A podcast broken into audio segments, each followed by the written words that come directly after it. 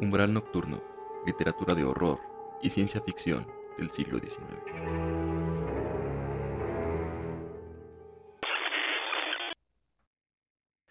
Hola, ¿qué tal? ¿Cómo están?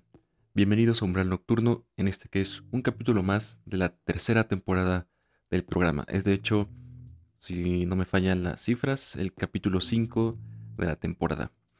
Me disculpo en primer lugar por la demora en el capítulo. He tenido, estos días han estado cargados laboralmente y personalmente, pero bueno, aquí estamos nuevamente para comentar un libro más de historia sobre el siglo XIX, aunque en esta ocasión retrocedemos un poco más hacia fines del siglo XVIII, para hablar de un libro que se llama Misericordia, el destino trágico de una collera de apaches en la Nueva España. Este libro es escrito por el historiador Antonio García de León, es nuevamente un historiador mexicano, y es muy interesante traerlo a colación. Creo que en primera lo hago siendo sinceros porque estoy todavía muy impactado por esta película de Prey, como le pusieron en español. Creo que Depredador la presa, porque obviamente pertenece a esta saga de películas de, de Depredador, de ciencia ficción. Y esta película, no sé, ya la vieron, si no la han visto, se las recomiendo mucho básicamente se ubica en Norteamérica y se centra en el enfrentamiento de unos de estos seres extraterrestres, un depredador, contra una indígena, un grupo de indígenas norteamericanos, pero especialmente una mujer guerrera de una tribu que me parece es Comanche. Sin duda, esta película de Prey me dejó bastante, bastante emocionado y es por eso que decidí recomendar la lectura de Misericordia, como les digo, este libro nos lleva a el siglo XVIII, a final del siglo XVIII en la Nueva España. Esto es cuando México, para la gente que no está tan familiarizada con la historia de México, a finales del siglo XVIII, la Nueva España, que no era México independiente, era, seguía siendo un virreinato dependiente de España. En ese entonces todavía tenía una extensión territorial bastante grande, ¿no? Abarcando lo que hoy sería el sur de Estados Unidos, incluso llegando prácticamente al centro de Estados Unidos, incluso en algún momento Nueva España tuvo frontera con Alaska, y eso por el norte y por el sur, pues prácticamente llegando a lo que es, no estoy seguro si completamente toda Costa Rica, pero sin duda Guatemala, Honduras, El Salvador, Belice, por supuesto, ¿no?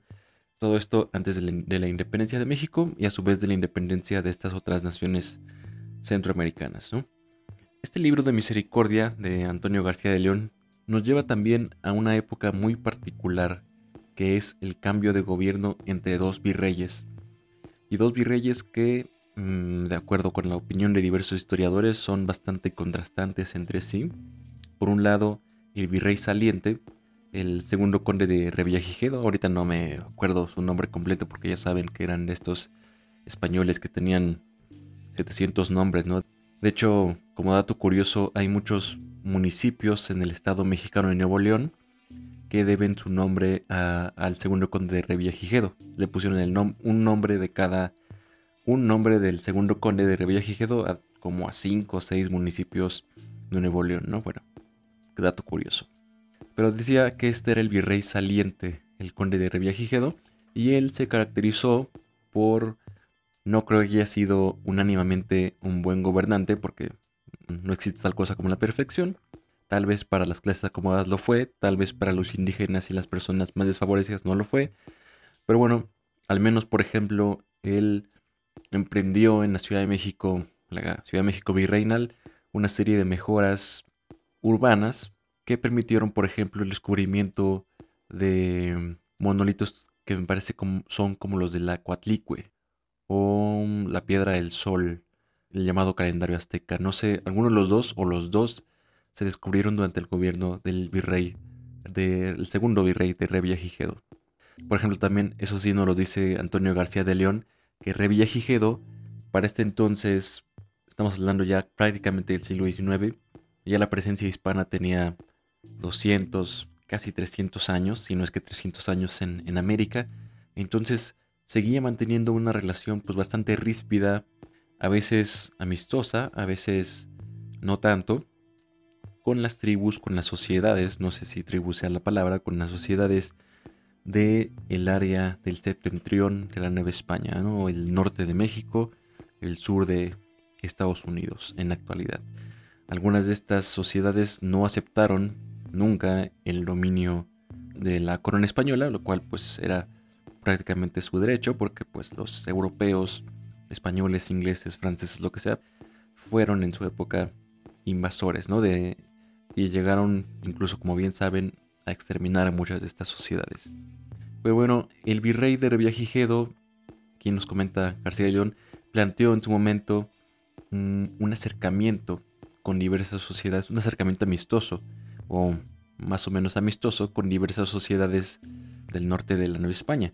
No así su sucesor, el virrey de Branciforte, quien es recordado como un hombre corrupto, además de todo, él, digamos, dio marcha atrás a muchas de las, por así decirlo, de las relaciones que los funcionarios bajo las órdenes de Riviagigedo habían establecido con diversas tribus, apaches, comanches, mm, mezcaleras, etcétera, etcétera, ¿no?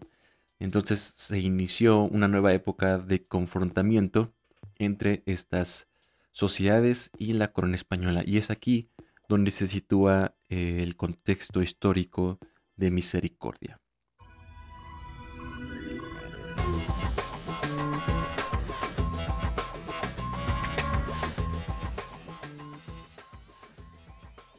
Este libro nos habla de la fuga, la búsqueda, la captura y el castigo de un grupo de 18 apaches de indígenas norteamericanos, quienes a finales del siglo XVIII fueron traídos desde lo que hoy es el sur de Estados Unidos con destino a Veracruz, al, puerto de Veracruz.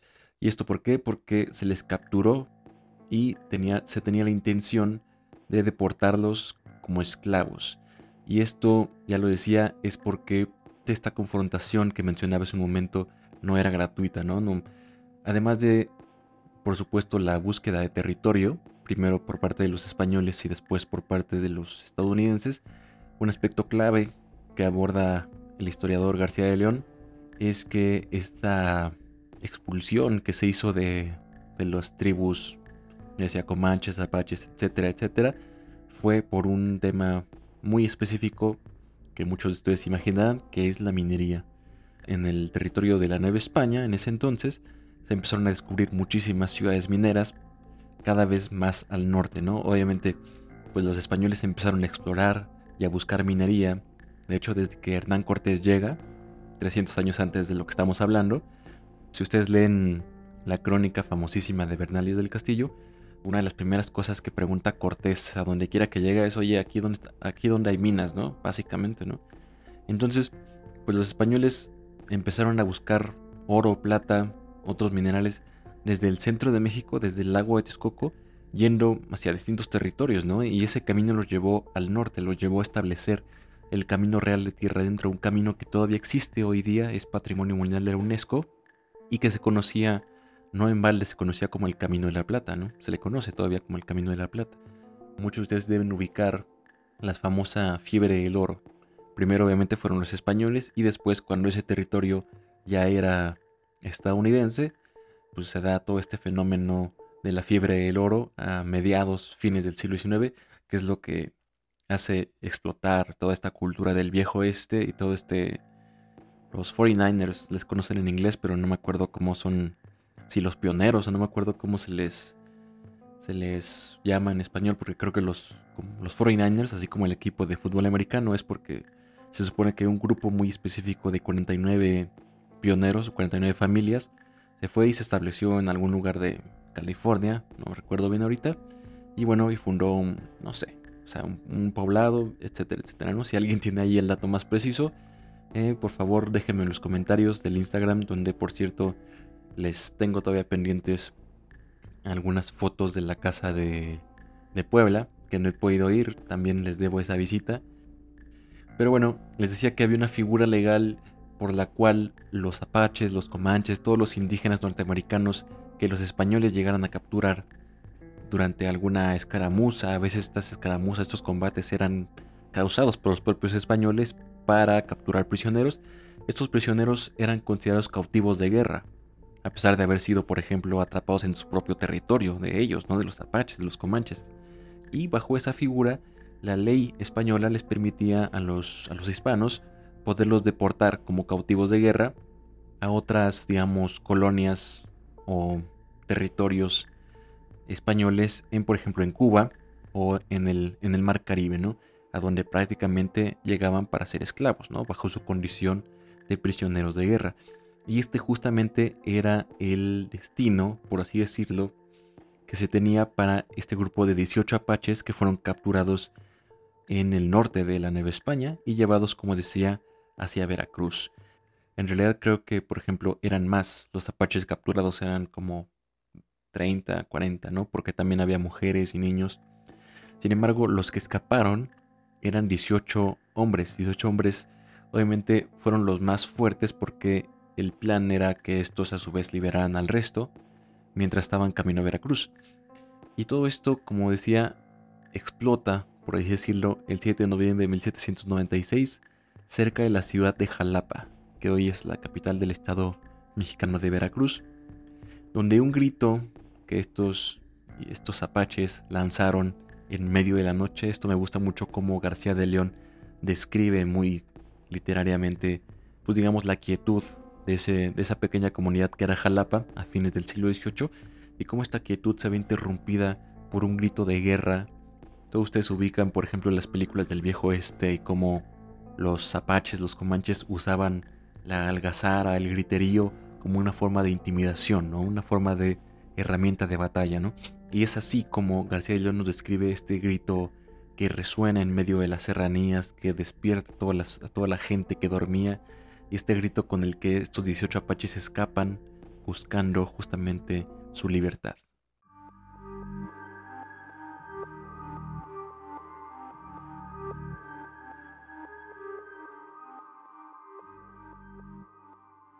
Una de las cosas que más me gusta de este libro de misericordia es que el libro tiene un aspecto muy didáctico, por así decirlo, que ilustra en sus primeras páginas el mapa, no solo de la Nueva España, que nos ilustra cómo, de dónde fueron traídos estos, este grupo de apaches, sino que también nos señala muy cuidadosamente cuál fue la ruta que ellos siguieron intentando regresar a su territorio. No solo huir de los españoles que los empezaron a perseguir inmediatamente después de que se fugaron, sino obviamente ellos tenían el anhelo de volver a su tierra, a su tierra en el norte. Y justamente nos ilustra el libro paso a paso cuál fue casi casi por día, en dónde pernoctaron tal día, al día siguiente, en dónde pernoctaron, en dónde iban sus perseguidores. Así, así es, es muy preciso este mapa y la verdad es un recurso que se agradece mucho sobre todo vinculado con la trama, ¿no? Que ya decía, es básicamente la fuga y la captura de este grupo de apaches. Vale, vale la pena insistir, esta no es una novela histórica, este es, es un libro de historia. Sin embargo, el autor tiene un talento literario enorme, entonces prácticamente se siente como una trama, ¿no? De esas veces en que la realidad supera la ficción. Y nos describe, por ejemplo, cómo se forma un grupo de... Les decía, se suponía que iba a ser un grupo sin embargo, los celos profesionales entre ellos, las, envidias, los odios, eh, hacen que se formen dos grupos de perseguidores. El primer grupo, uno más formal, más a la usanza española, más, imagínense con estos uniformes de dragones españoles netamente ataviados, pulcros en su uniforme, lo dirigía un, un militar español de nombre Francisco Viana y el otro grupo lo llevaba también un militar español que se llamaba Nicolás de Cosío. No recuerdo si este militar era lo que se llamaba peninsular, estos eran los españoles nacidos en España, en el territorio de España, y llegados después a América, o si Cosío era novohispano. Sin embargo, Cosío sí era muy contrastante de Viana, por ejemplo, tan solo en su vestir, Cosío, nos dice aquí García de León, no se vestía tanto a esta usanza española. Él trataba más de estar, por ejemplo, más, más acostumbrado a los medios al medio ambiente donde, en donde ejercía su profesión de militar. Y esa profesión lo había llevado, por ejemplo, a combatir y a literalmente cazar a muchos indígenas norteamericanos. Entonces él no solo conoció muchas de las técnicas, de las tradiciones, de estos, grupos indígenas y de alguna forma las adoptó, lo que no deja de ser llamativo, ¿no? que él como perseguidor haya adoptado las costumbres de sus perseguidos. Y Cosío se hacía acompañar, digamos, en sus tareas, en sus asignaciones militares, de un grupo de indígenas que eran de la nación tahuacana, una nación indígena, nos dice García de León, que hoy está extinta, hoy ya no existe. Sin embargo, en esa época, fines del 18, esta nación todavía estaba presente y era incluso enemiga de los apaches.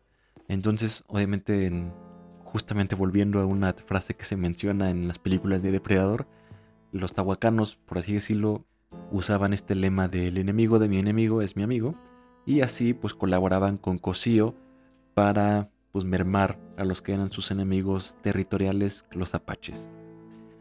Y justamente uno de los aspectos que me gusta también del, libro, mencionando ahorita este tema del, hábito que tenía Cosío a las formas, a los modos ya indígenas, y se relaciona también con el primer punto que les recomendé, de, este, de estos celos profesionales que incluso nos muestra García de León.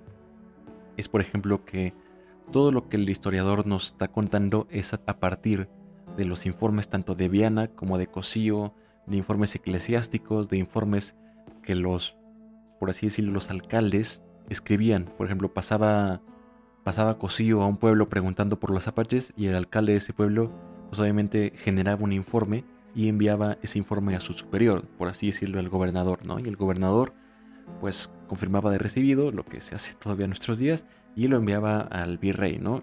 Y obviamente a partir de todos esos informes es que García de León reconstruye lo que es la historia de esta, de esta, no, de esta iba a decir novela, perdón, pero literalmente en verdad que parece una, una novela de lo bien que está escrito este libro histórico.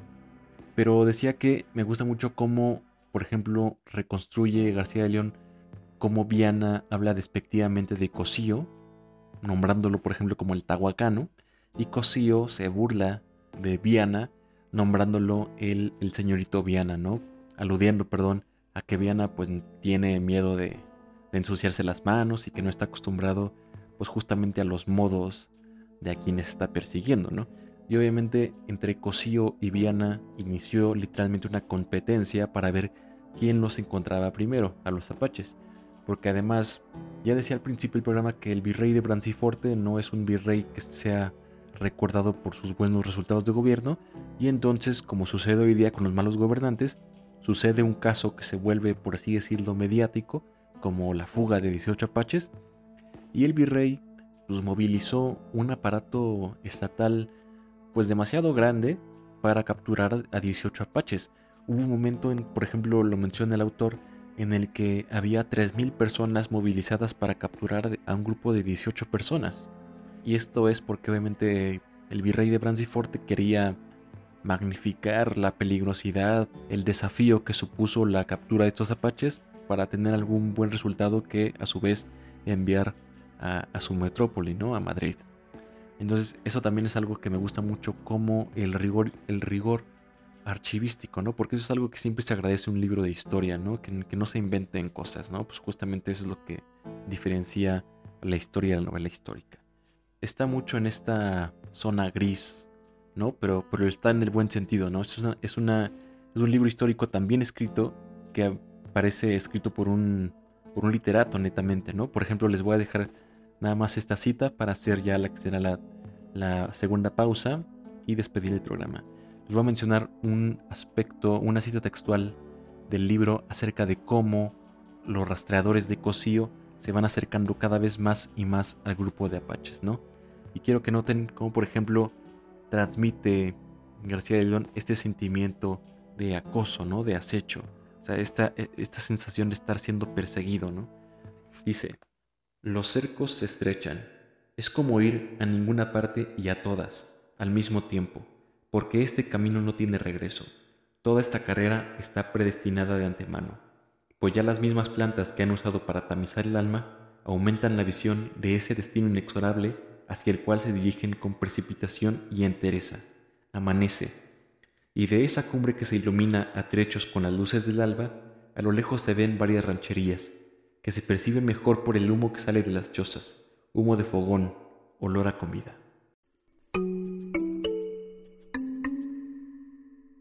Creo que este es un buen punto para, para dejar el, el capítulo de hoy. Ha sido demasiado largo, perdón, creo que he estado muy disperso hoy, pero la verdad es que este es uno de esos libros que, si me permite la expresión, encantador, porque literalmente te atrapa, te envuelve en lo que es la historia de la, de la persecución de los apaches. Ya nada más quería comentarles por último lo que, lo que ya les decía hace rato, como este destino irónico de Cosío, ¿no? Que, que terminó adoptando, no es que todas, pero sí muchas de las costumbres de las comunidades a las que estaba contratado para perseguir. Y por ejemplo también nos transmite este libro, si ustedes han jugado, ya, ya se han visto películas del viejo este o si han jugado videojuegos como estos de Red Dead Redemption 1 y 2, que a mí personalmente me gustan mucho, este libro nos transmite esos modos de vida del viejo este. Por ejemplo, nos habla en el libro de cómo los apaches que se sabían perseguidos, obviamente no eran ignorantes, a su vez ellos eran cazadores, como volviendo a la película de, de Prey, ¿no? De Depredador. A su vez ellos sabían cazar y sabían lo que era ser cazado, por así decirlo. Entonces, ellos utilizaron muchísimas estrategias. Una de ellas, por ejemplo, que sus, no sé si sus zapatos, no sé si se, se denomine guaraches o su calzado más bien, ellos como en las películas lo volteaban para que pareciera que regresaban cuando realmente iban. O sea, no sé si me doy a entender. Y esto como un modo de despistar a sus perseguidores. Sin embargo, también nos habla García de León de cómo Cosío sabía, eh, bueno, y además ayudado por sus rastreadores tahuacanos, sabía interpretar, por ejemplo, las fogatas, ¿no? Las fogatas que los apaches dejaban. Y los apaches tanto Cosío como los apaches avanzaban de noche, esto para no ser vistos, porque obviamente pasaban por comunidades habitadas. Rancherías y todo si quieren, pero eran comunidades habitadas, donde los indígenas pues se daban cuenta que algo no iba bien. Entonces ellos preferían avanzar de noche, los apaches, y a su vez Cosío, que conocía el actuar de los apaches, también los buscaba durante la noche. No así Viana, que ya decía no estaba tan adecuado a estos a esos medios ambientes, ¿no? Entonces, también nos habla de cómo Cosío interpretaba las señales dejadas por los apaches, a los restos de comida, a los restos de fogatas, y sabía cuánto tiempo le llevaban en la delantera, hasta el grado total de que los, perdón, de que finalmente los alcanzó. De hecho, la última parte que quiero recomendarles es por qué se llama Misericordia el libro. Comentarles, perdón. El libro se llama Misericordia porque el grupo de apaches, que ya para el momento final me parece que ya eran seis, Obviamente algunos fueron muriendo, otros fueron quedándose rezagados, o sea, prefirieron quedarse para no retrasar al grupo y al final simplemente quedaron seis. Ya decía, contra cientos, si no es que miles ya de, de efectivos entre soldados y entre población en general que se había movilizado para atrapar los apaches. Y los atraparon cerca de un lugar que, hoy se llama Yuriria, un pueblo que hoy está en el estado mexicano de Guanajuato. Si ustedes toman un mapa y ven de dónde escaparon, de Veracruz a Guanajuato, pues verán que es una distancia muy, muy considerable y ya muy al norte. Como les decía, ellos querían regresar al norte, a su tierra, ¿no? Y porque para ellos morir fuera de su, de su hogar, pues era algo que, pues que no deseaban, ni incluso ni para su peor enemigo, ¿no? Entonces, en este pueblo de Yuriria, que por cierto significa lago de sangre, algo que que yo no sabía hasta que leí este libro, es que les da alcance cosío y los atrapa. Y es tan, digamos, tan abrumador el estado en el que quedan los seis apaches, seis, siete apaches últimos, que cuando Cosío los, los presenta en la plaza pública de Yuriria, en el centro del pueblo de Yuriria, ahí en ese pueblo me parece que está habitado, si no mal recuerdo de, la lectura del libro, por un indígenas purépechas. Bueno, tal vez, ¿eh? este dato no, lo tengo bien cierto, pero eh, recoge el historiador que una de las frases que escaparon de las voces populares fue la palabra misericordia. No sé si en español o en idioma purépecha, atendiendo los que eran purépechas, los indígenas empezaron a pedir piedad, a pedir misericordia por los apaches. Y esto, finalmente, un último comentario, esto también nos habla un poco de cómo para los indígenas, pues que un apache estuviera merodeando, pues no, no era como trascendente, ¿no? O sea, no era algo que, que, les preocupara.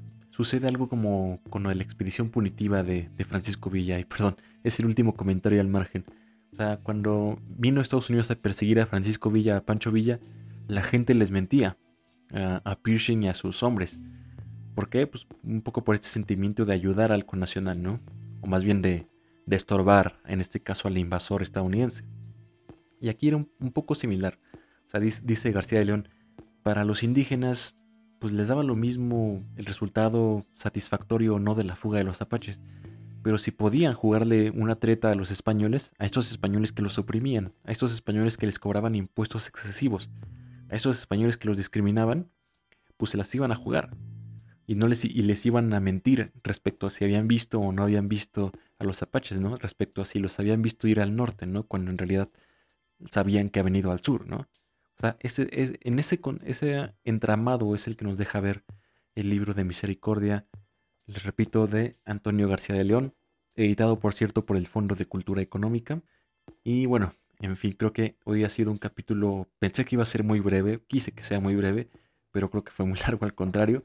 Entonces, como ustedes pueden darse cuenta, la verdad este libro a mí me encanta y estoy seguro que a ustedes también les va a gustar muchísimo y espero que disfruten la lectura de este libro. Yo me despido y nos vemos en unos días más, en unos en un mes más más bien, aquí en Umbral Nocturno para comentar alguna otra obra sobre historia del siglo XIX y les repito en las redes sociales, bueno, en la red social en Instagram, Umbral Nocturno igualmente les pondré no solo la portada del libro, sino algunos datos adicionales acerca de esta obra.